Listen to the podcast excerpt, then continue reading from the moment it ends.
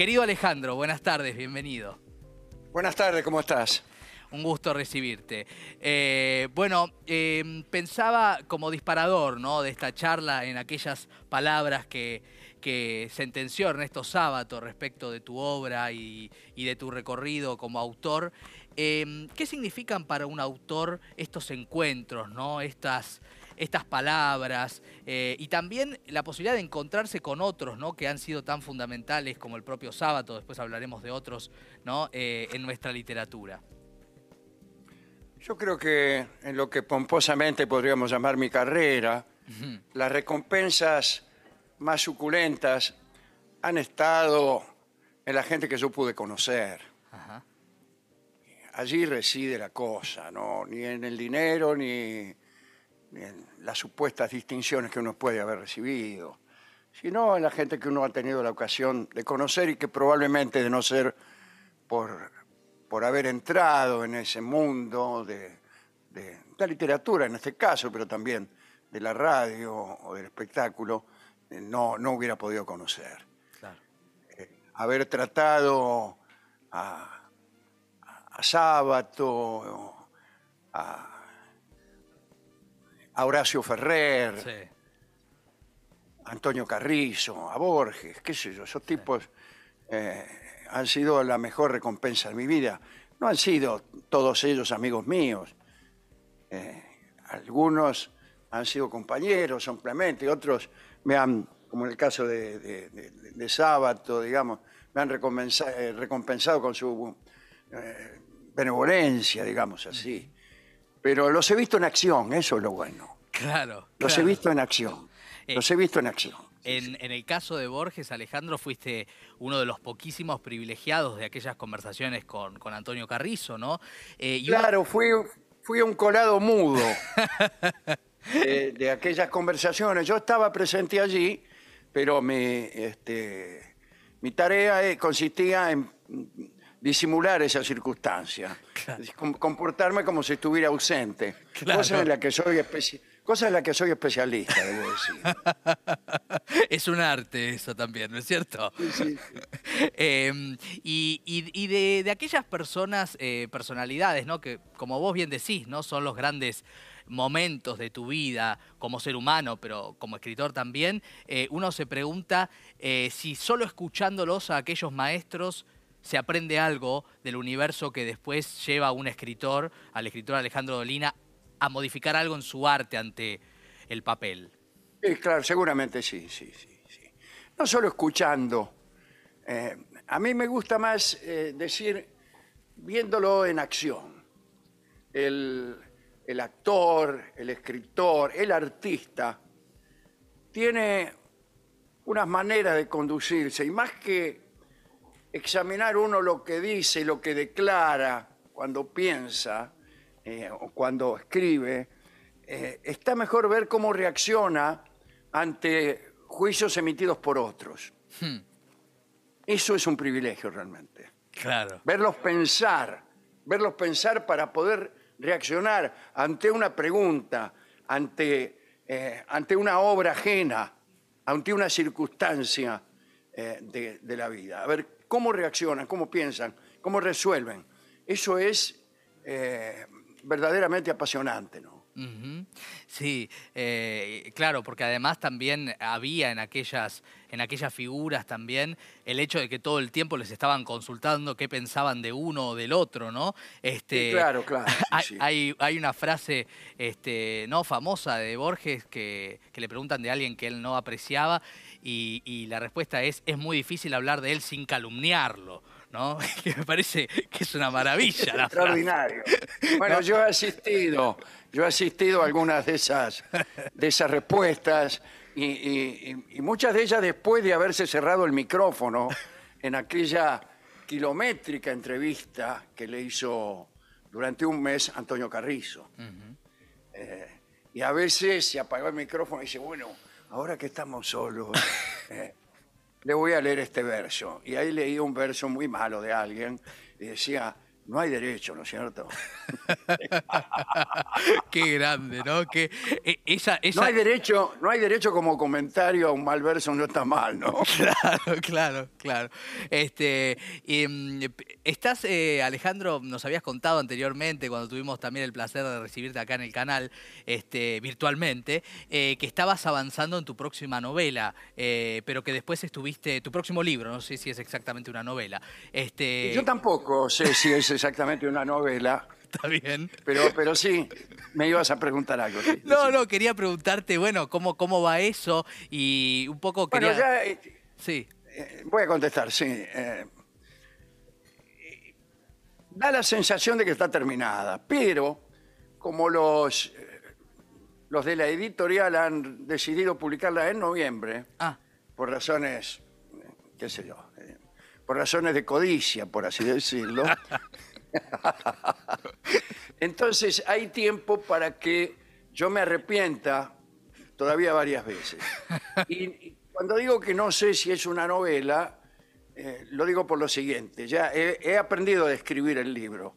El libro se llama Notas al pie. Ah.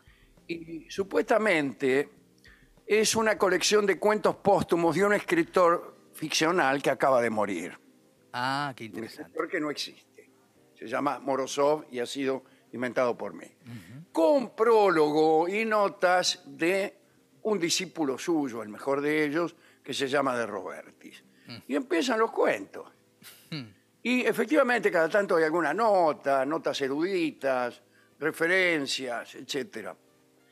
Pero por ahí el, el discípulo empieza a hacer notas más personales que son cada vez más largas y más frecuentes, y se refieren a la vida del escritor que acaba de morir. Y, ahí se desata una serie de, se desata una intriga y se convierte en una novela el asunto. Qué bárbaro. Claro, Entonces así que al final ya no hay más cuentos. solamente hay notas al pie. Se lo devora, digamos, el ego eh, del amigo, del supuesto amigo. Exactamente, el ego. El arte de la interrupción llega a, su máxima expresión cuando ya no solo interrumpe, sino que se adueña absolutamente del discurso y ya no tiene nada que interrumpir porque no hay más cuentos. Claro, qué maravilla. Eh, es, una operación eh, bien digna del universo borgiano, ¿no? Esto de los autores, los apócrifos, y también podríamos decir de lo que hizo Bioy sobre Borges después, ¿no? Sí, claro, también. Este, em, y cuando... Somos todos, somos todos deudores de, Borges y, de Bioy también. Otro que, tuve la suerte también de tratar. A mí me parece que, no, lo supe nunca esto, pero creo que Bioy me tenía en alta estima simplemente porque sus, sus nietos escuchaban el programa, y me tenían cariño. Entonces, como suele ocurrir, él se hizo cargo también de ese cariño y, y me lo transmitió con, palabras este, concretas. Un día me llamó y me dijo, mire, yo le quiero decir a usted, Dolina, que en, casa lo queremos mucho. Mirá vos. Qué frase, ¿no? después me enteré, después me enteré que eran los nietos los que me querían mucho. Pero está bien. Yo en general suelo querer a todas las personas que mis hijos eh, quieren. Claro, claro. A, veces con resultados catastróficos. Claro, claro, sí. a veces se te terminan adueñando de la novela, ¿no? Después. Sí, por supuesto, claro. este, pero qué lindo, ¿no? Recibir, em, recibir ese tipo de frases, digo, ¿no? Eh, porque me imagino que para un autor este, siempre, digamos, estar, estar cerca de estas figuras, ¿no? Y tener un reconocimiento, incluso no provocado, que es cuando es el mejor reconocimiento, ¿no? Este, Es lindo. Sí, pero yo no estoy seguro que sea un reconocimiento literario, ¿eh? Pero se lo digo en serio, yo creo que ha sido en casi todos los casos, en, el, caso de este, de aquellos escritores eh, que están, digamos, un par de generaciones detrás de la mía, eh, han, sido eh, más bien manifestaciones de cariño personal que no de estima literaria. Mm. Ahora, Alejandro, para, para vos, ¿hay una diferencia entre la literatura y la radio? Estoy hablando de la radio como la haces vos, como la entendés vos. Porque muchos entendemos que vos haces un hecho literario en la radio, ¿no? También. ¿Vos, vos lo ves muy, muy distante? Yo, yo veo que hay una diferencia. Veo, veo las dos cosas. Veo que hay eh, ciertamente un aspecto narrativo en la clase de radio que hacemos nosotros. Eh, en algunos momentos del programa esto es muy evidente. Hay una especie de literatura oral que se ejerce. En otros momentos no. Pero también creo que la literatura es una actividad mucho más profunda, más difícil eh, y por lo tanto, en mi caso, más esporádica y también más amada. Hmm. La radio es hospitalaria conmigo, yo estoy todos los días allí, me resulta relativamente fácil hacerlo, lo hago con comodidad y también con felicidad. Escribir libros no, no, Claro. no, no me resulta ni fácil, ni cómodo, ni siquiera feliz.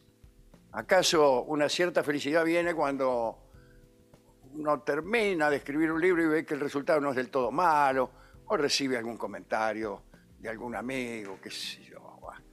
Pero este, la literatura es ardua y, y- y por eso yo la quiero más que a la radio. Hmm. Por más que la radio me trata a mí mucho mejor que la literatura, porque me hace feliz todas las noches. Claro. Pero como Como con los como amores las novias pasa. imposibles, la literatura eh, es más amada por mí. Claro, claro, claro. Esos, esos objetos del deseo más distantes, ¿no es cierto? Claro, así Este, es, más sí, sí. esquivos. Eh, estaba recordando mientras te escuchaba algo que nos dijo Liliana Hecker en el programa respecto de Ajá. cuando eh, el momento en el cual siente que se produce el hecho más feliz, que es cuando se da cuenta por dónde va el cuento, valga la cacofonía. Ah, sí, claro, claro, ¿Te, claro. te pasa? Porque antes uno, uno escribe sin saber del todo si lo que está escribiendo es viable siquiera. Esto en los cuentos ya es grave. Hmm. En una novela es gravísimo. Claro. Porque finalmente un cuento tiene 10 páginas, por ahí uno escribió 3 o 5 y se da cuenta que el cuento está mal concebido, que por alguna razón que uno no había calculado no podrá ser ese cuento. Pero en una novela esa, esa revelación a veces se produce en la página 314 y, uno se da cuenta que ha escrito 313 páginas inútiles. Y esa inseguridad, esa, eh, ese estar parado en una piedra movediza aparece en, en los principios de toda obra literaria. Y después, en un momento, uno sabe que la va a terminar de un modo o de otro, pero sabe que es viable Claro. sabe que el camino es aceptable y entonces escribe casi diría con una cierta felicidad. Casi con una cierta felicidad. Qué bárbaro. Eh, eh, siempre, siempre apasionante escucharte, Alejandro. Eh, dicho, sea, dicho sea antes de esta pregunta. Eh, eh, recuerdo una vez más a Borges en una frase sobre el final de su vida que decía, olvídense de Borges, hay tantos otros. Y cuando uno lee su obra, ¿no? Piensa, si nos olvidamos de Borges, ¿qué? ¿No? Hay, hay Nos algo... olvidamos del mejor de todos. Nos olvidamos del mejor de todos. Claro, Ni claro. Más ni menos que eso. Ahora, eh, pienso cuando te escucho, independientemente de la obra de cada uno, lo pienso en el sentido de- del alma de los, de los creadores, ¿no? Porque de esto estamos hablando, de que muchas veces los creadores, las creadoras, em, dicen, bueno, quédense con los demás, ¿no? Em, ¿qué, qué, qué opinión te merece eso en cuanto a, al hecho de que quizás eh, uno se tira un poco para atrás, sea Borges, sea Dolina o Pero sea bueno, un no está mal. No está mal. ¿Qué quiere? Que uno se convierta en uno de esos personajes mediáticos que están hablando todo el tiempo de ellos mismos y lo geniales que son. No, ¿para qué? ¿Con qué ventaja? ¿Con qué ventaja? Además, eh, en mi caso yo no soy humilde por decisión, sino por eh, examen de mi propia dotación. Este, ex- examinando las cosas que hago me doy cuenta que eh, no, no, no me da para mucho más que para ser humilde. Ocasionalmente tendré algún acierto, no, no lo sé, pero eh, ¿qué quiere que haga? Que venga acá a decir, bueno, les está hablando el más canchero de todos. Bueno, no. No, no sirve para nada. A mí me parece que la duda acerca del propio merecimiento está bien, es casi una metodología también. ¿eh? Claro. Cartesiana. Muchos escritores y muchos artistas populares eh, y no populares también suelen tener una cohorte de amiguetes que aplauden todo lo que ellos hacen. Y entonces, eh, al cabo de los años, suele mm, producirse en el artista eh, una sensación tremenda, que es la de que todo lo que hace está bien. Todo lo que hago yo está bien, dice el tipo. Entonces no corrige, no se cuida, es eh, escribe demasiado por ahí. Claro. Publican todo lo que escriben. Publican, claro, a mansalva. No, eso es, es muy peligroso, es muy peligroso. Es, es preferible tener unos amiguetes más bien críticos. Yo, yo he tenido la precaución de munirme de esos amiguetes, este, bueno, peleándome con los que me, me trataban mejor y conservando solo aquellos que eran eh, más críticos y, y- y crueles con lo que yo hacía o con lo que hago. ¿no? Claro, claro, como la mujer, la mujer deseada pero esquiva.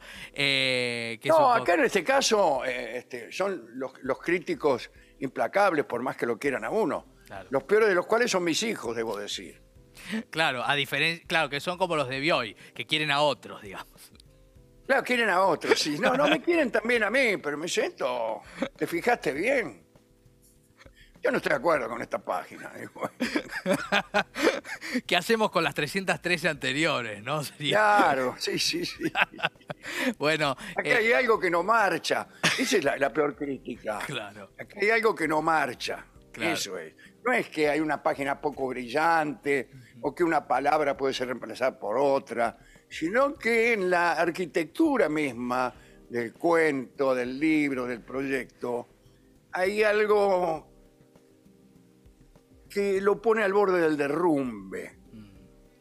Diría yo que cada obra literaria es como una especie de obra de ingeniería que necesita ser cuidada por todas partes para que no se caiga, total, para que no se caiga. total. Yo escribo una novela de 500 páginas y al final digo que todo era un sueño. eh, bueno, aspiro a que uno de mis hijos me diga, mirá, eh, dedícate a otras cosas. yo. Bueno, eh, Buscale otro final. Es que eh, voy a porfiar, yo voy a decir. Pero es que no es, no es verdaderamente extraordinario que algo que uno ha pensado que era real eh, sea un sueño. claro, claro. Sí, me dirán. Sí. Casi no, hay, casi no hay otro tipo de historias, pero bueno, Claro, trata de escribirla de modo que no se note tanto. claro, claro. Bueno, eh, esperaremos a noviembre para leer las notas al pie. Este, este nuevo libro de Alejandro Yo Dolina. he, he oído que usted tiene dos, dos invitados maravillosos, así que me corresponde a mí advertir a la audiencia de que el programa irá en tono creciente. No, por favor, por favor.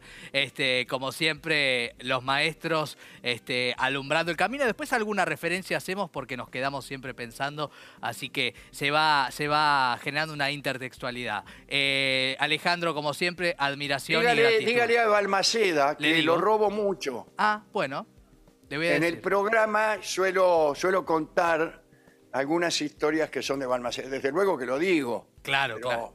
eso no, no. Digamos, ante la justicia no me hace inocente. depende, depende qué juez también, es cierto. Eh, Alejandro, gracias, eh, un abrazo enorme. Un gran abrazo a ustedes también. Gracias, el maestro Alejandro Dolina, ¿eh? Qué gusto, ¿eh? Muchas gracias.